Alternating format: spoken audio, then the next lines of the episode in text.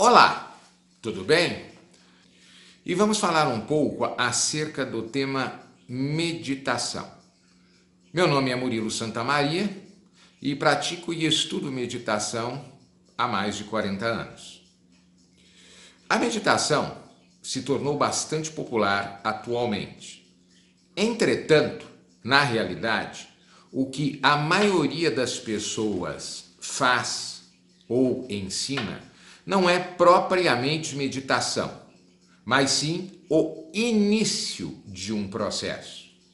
A meditação é uma prática de autoconhecimento que foi trazida à humanidade com o objetivo de acelerar a evolução humana.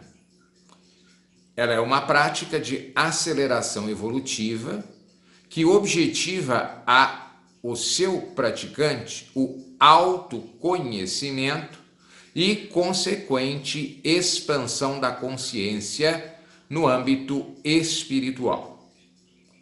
O, ela se desenvolve basicamente em dois, duas eh, grandes etapas, que seriam a meditação com semente e a meditação sem semente. A meditação com semente, ela objetiva ao conhecimento do corpo físico e controle do mesmo, aos moldes dos Hatha Yogins, que conseguem reduzir a respiração, o ritmo cardíaco, ficarem meses enterrados. Não é esse o objetivo dentro da meditação, isso é uma capacidade psíquica que pode se originar do processo meditativo, mas ela não é a meta da meditação. Então, como dizia, primeira etapa é o conhecimento e controle do corpo físico, pois um corpo sadio é que possibilita o desenvolvimento espiritual, ele é a primeira das ferramentas. Dentro deste processo do conhecimento do corpo físico, temos o conhecimento do físico nos seus aspectos é, já conhecidos nossos, sólido, líquido e gasoso, e também no seu aspecto energético ou etérico, certo? Então, é, que é a, o conhecimento dos chakras e o funcionamento adequado dos canais de energia, nadis na terminologia indiana, e meridianos na terminologia chinesa. Depois, a, o segundo degrau é o conhecimento e controle das emoções, ou, se se preferir uma outra terminologia, corpo e plano astral. Esse já é um degrau bem mais é, complexo, uma vez que envolve não só o conhecimento das próprias emoções, como também uh, o meio no qual você está inserido e os campos emocionais que são gerados pelas pessoas, tanto individualmente quanto coletivamente. E também aprender a lidar com, esse, com essas energias. E também com as entidades existentes no plano astral, que é o plano subsequentemente ao nosso e para o qual iremos logo após a morte, como são descritos nas obras variadas de diversas culturas, cada uma eh, descrevendo esse plano de acordo com a sua percepção. Na realidade, esse plano ele é, passa a existência é, oriundo da criação das emoções das pessoas. É, então é importante que a gente o conheça e ele é uma das maiores barreiras dentro do processo do autoconhecimento. Depois disso, temos o conhecimento do plano mental ou dos nossos pensamentos e, e, e, ideias, enfim, tudo aquilo que é relacionado ao processo mental. Bom, cumprida essas três etapas da meditação com semente, e estando estes corpos ou níveis de consciência devidamente harmonizados, tal como uma música, o corpo dando o ritmo, as emoções a melodia e os pensamentos a harmonia. Aí sim estaremos aptos a iniciar verdadeiramente o processo da meditação. Até então, estamos apenas e tão somente adequando nossos corpos de forma tal a que eles possam operar para que o efetivo processo se inicie, que é então a integração entre esse conjunto físico, emoções e pensamento, que na terminologia ocultista recebe o nome de personalidade, diferente da personalidade da psicologia, é personalidade no sentido de máscara, de persona, a qual a sua essência espiritual se reveste é, para encarnar e ter a vivência durante a encarnação, a experiência para ter condições de evoluir. Muito bem. Quando estes três corpos ou níveis de consciência estão alinhados, passamos então, como eu disse, para a verdadeira meditação, que é a integração dessa personalidade ou eu inferior com o eu superior. E aí se inicia a verdadeira jornada da meditação. Essa etapa é chamada em seu conjunto de meditação sem semente. Por quê? Na etapa do autoconhecimento dos corpos físico, emocional e mental, são usados diversos mecanismos de acordo com culturas diferentes. Em se estudando, ver-se-á que existem diversas linhas de meditação. Raciquismo cristão, a Cábala judaica, eh, a Tantra Yoga, eh, o budismo tibetano, eh, o budismo nas suas outras vertentes, Zen e assim por diante. Cada uma delas abarca a temática da meditação de acordo com uma cultura e uma época. Existe um texto básico que pode servir de norte para uh, se entender o processo como um todo. Ele é chamado Vishuddhimagga e é um texto do budismo Theravadano.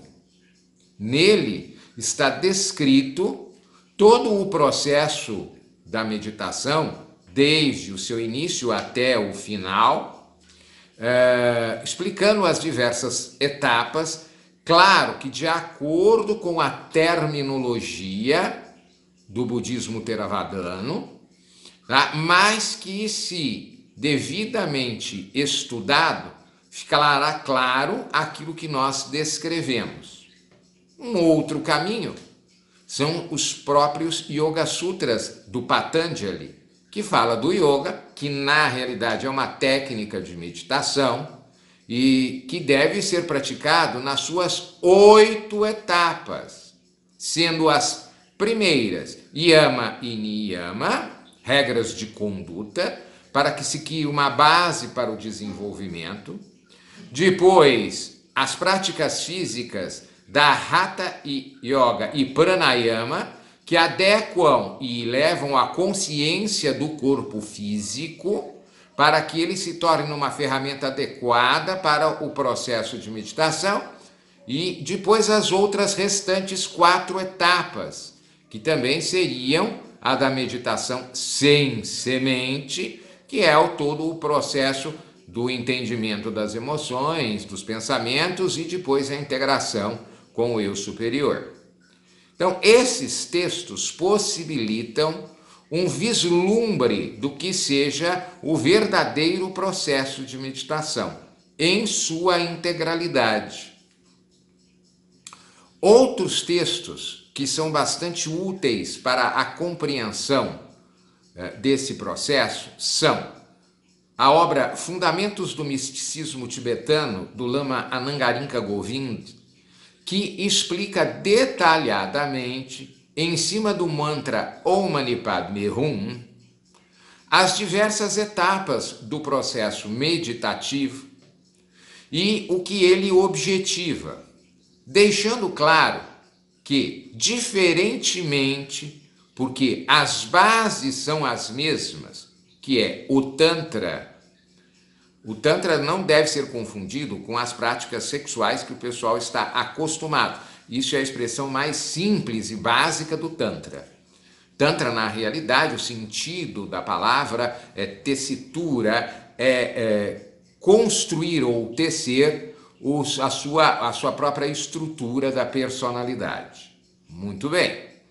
Então, uh, como dizia, uh, dentro da obra do Lamaringaringa Govinda, ele detalha todo o processo em cima do mantra Om Mani Padme Hum, demonstrando que as práticas meditativas de origem budista diferem-se das práticas meditativas uh, e tântricas do hinduísmo. Por quê? Porque objetivam ao conhecimento prajna e não ao poder shakti. Ok? Que ocorre, o poder ocorre como consequência natural do desenvolvimento espiritual da meditação. Não é a meta, como dissemos nós anteriormente, mas sim ah, a meta é o autoaprimoramento e ah, o conhecimento. Os poderes psíquicos eh, poderão até desviar o praticante do caminho. Eles são mais de 300 capacidades psíquicas diferentes como telepatia, clarividência, levitação, ressuscitar mortos e coisas, enfim, que nós poderíamos aqui ficar elencando, mas que não são pertinentes. Então, essa seria uma outra obra bastante interessante para se entender as questões que envolvem as práticas, principalmente nos seus aspectos energéticos, mas não somente, assim como também nos filosóficos. E um outro texto, este bastante elucidativo também, é Carta sobre Meditação Ocultista de Alice Bailey, onde ela, a, sob a orientação do mestre eh, tibetano, explica os processos de meditação do ponto de vista do ocultismo. Alguém poderá indagar, mas o que isso quer dizer? O que isso representa? Por que do ocultismo?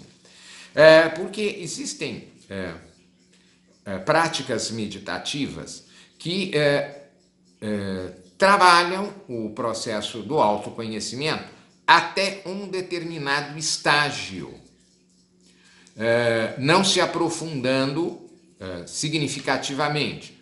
O que são mais ou menos as práticas populares hoje em dia? São processos de relaxamento, concentração e uma pequena interiorização mas nada que leve a uma a, realmente a um profundo autoconhecimento e reestruturação não só da personalidade, mas também da condição de permitir que a personalidade se integre com o eu superior, que é o nosso objetivo final. E uma outra obra é, que ajuda bastante essa compreensão é, dessas é, estruturas da meditação, porque como ela está popularizada no Ocidente através do budismo, seria a obra Budismo Psicologia do Autoconhecimento, que é, os seus autores foram muito felizes, é, demonstrando que o budismo não é uma religião como só muitas pessoas pensarem, no seu sentido estrito, mas é, no seu sentido amplo de reintegração com a sua natureza divina. Então, eles demonstram que as práticas budistas objetivam exatamente a um processo psicológico, como nós já dissemos, de autoconhecimento, de autodescoberta. Ok?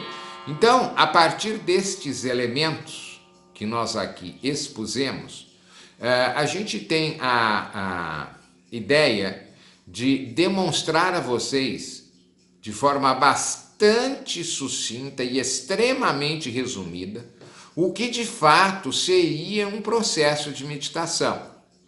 Na realidade, ele é um processo que demandará uma vida ou mais, e aí é claro, é a questão de crença de cada um, para que ele se concretize. Não é algo que a pessoa irá começar hoje, irá atingir a integração com o eu interior nessa mesma encarnação.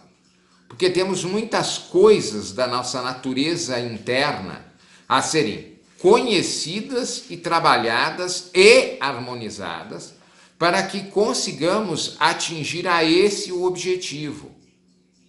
Então, na realidade, é um processo de uma vida ou mais de uma vida. Como a gente havia dito, existem uh, uh, várias linhas de meditação.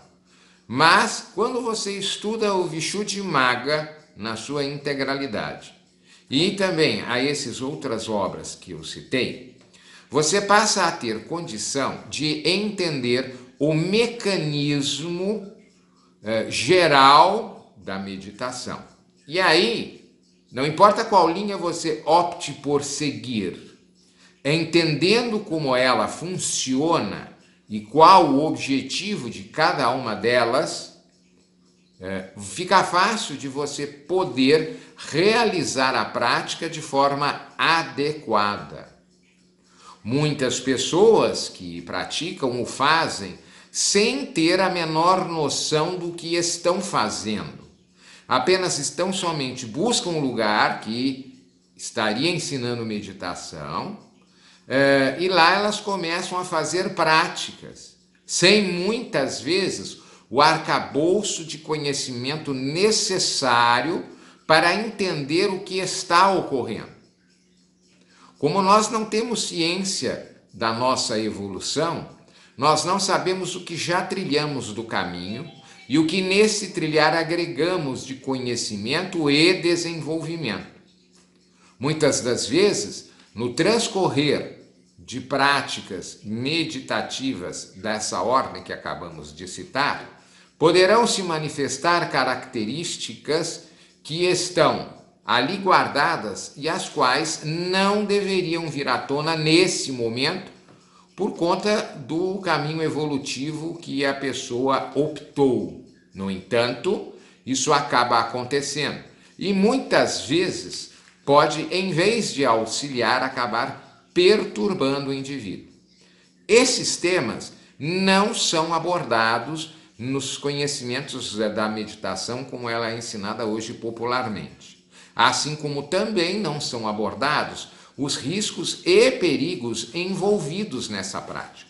Muita gente acha que a meditação é vou sentar, vou me concentrar na respiração eh, e vou aprender a me concentrar e ponto.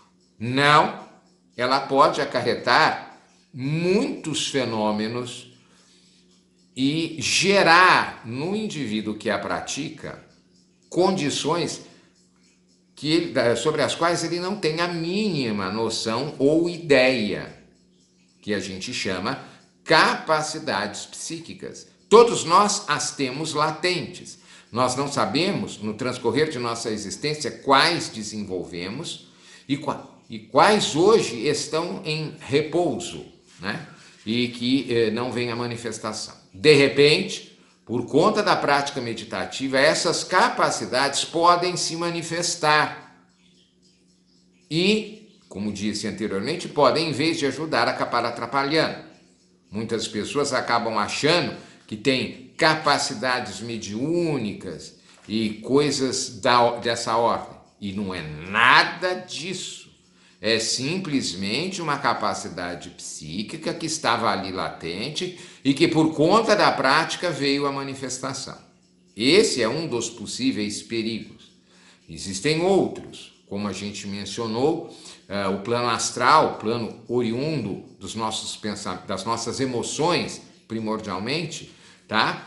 Ele uh, acaba tendo uma série de habitantes e entidades, uma série de coisas, enfim, que são atraídas para o meditador por conta do processo de autoconhecimento, tá? E nesse campo, essa pessoa no campo astral, por conta dessa busca, ele começa a vibrar de maneira diferente, acabando por poder atrair entidades deste plano que muitas vezes não têm interesse em que o indivíduo continue evoluindo ou às vezes até de nutrir-se da energia desse indivíduo.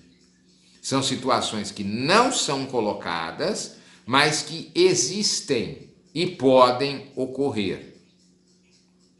Então, é importante que nós tenhamos ciência disso também. Existem algumas obras, entre as que a gente citou e além das que a gente citou, que trata acerca desse assunto. A obra uh, Carta sobre Meditação Ocultista da Alice Bailey trata dessas questões, dos perigos e cuidados que se deve ter nas práticas de meditação. Bom, isso posto, espero que tenha sido uh, elucidativo essas informações. Para muitos poderão parecer informações, é, nossa, nunca ouvi falar, pensei que meditação fosse uma coisa mais simples, ou até mesmo ah, mas eu faço, meu professor nunca falou a esse respeito e talvez nem venha falar porque talvez até desconheça o tema.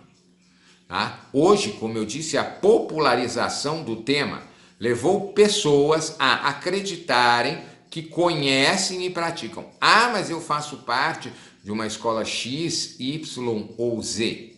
Dependendo da escola, dependendo da linha, essas temáticas não são abordadas na sua forma introdutória ou inicial, só sendo abordadas em estágios avançados, ou até mesmo não sendo abordadas, porque não faz parte da linguagem e cultura daquela prática em específico. Então é importante que, ao em se buscar uma prática de meditação, procure se identificar que escola ela é, qual é o objetivo dela, como é que ela trabalha tá? para que se possa realmente fazer alguma coisa que vá propiciar ao indivíduo o, o crescimento e o desenvolvimento espiritual, porque essa é a meta primordial e foco mesmo da meditação. Qualquer coisa fora disso, a gente pode dizer com uma certa tranquilidade que não é meditação. Hoje se propaga muito a ideia de meditação para executivo, para melhorar o desempenho na empresa, enfim. Isso não é meditação, são práticas válidas que podem ajudar o indivíduo a ter mais autocontrole, a ter é, é, um discernimento maior, porque aprende a focar, mas isso não é meditação no sentido pleno da palavra. Ok? Espero ter sido útil essas informações. Quaisquer dúvidas, estejam à vontade para entrar em contato comigo é, pelo celular, WhatsApp, telefone 19 974 16 15 97. Grato pela sua atenção, grato pela oportunidade do ECOA 2020 Oriente-se e até uma próxima oportunidade.